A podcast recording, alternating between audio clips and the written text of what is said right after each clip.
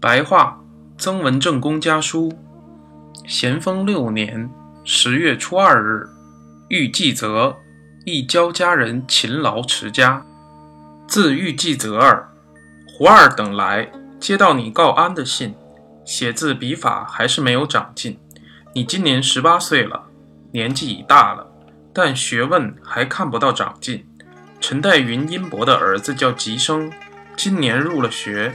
学院把他的诗作为这次考试中的第一名。他是戊戌二月生的，比你只大一岁。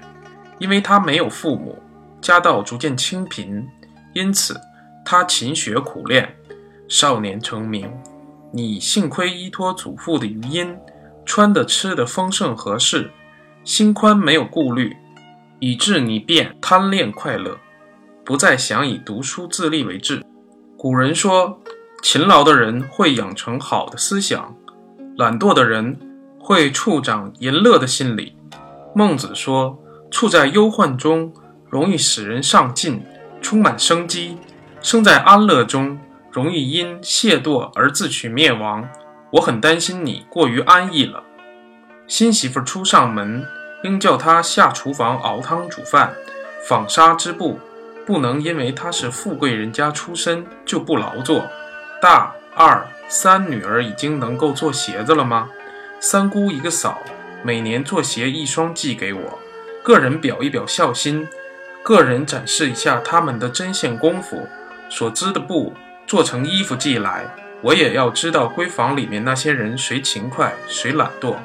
我在军队里不停止做学问，读书写字没有怎么间断。可惜我老了，眼睛昏蒙，没有什么进步。你今年才二十出头，一克千金，却切不可以浪费时光。四年所买衡阳的田地，可找人出售，把银子寄到军营去还李家的钱。父母在，子女不存私财，老百姓家都这样做，何况我身为公卿大夫呢？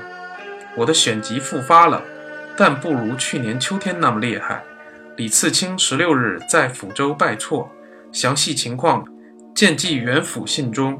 现在崇仁加紧整顿军队，所以三十日或一胜仗。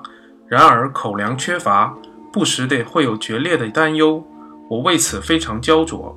家里的事情，你每次都要好好向我禀报，详陈一切，不可草率。嘱咐大人起居，全家的琐事，你在学堂的功课。均需详载，切记此誉。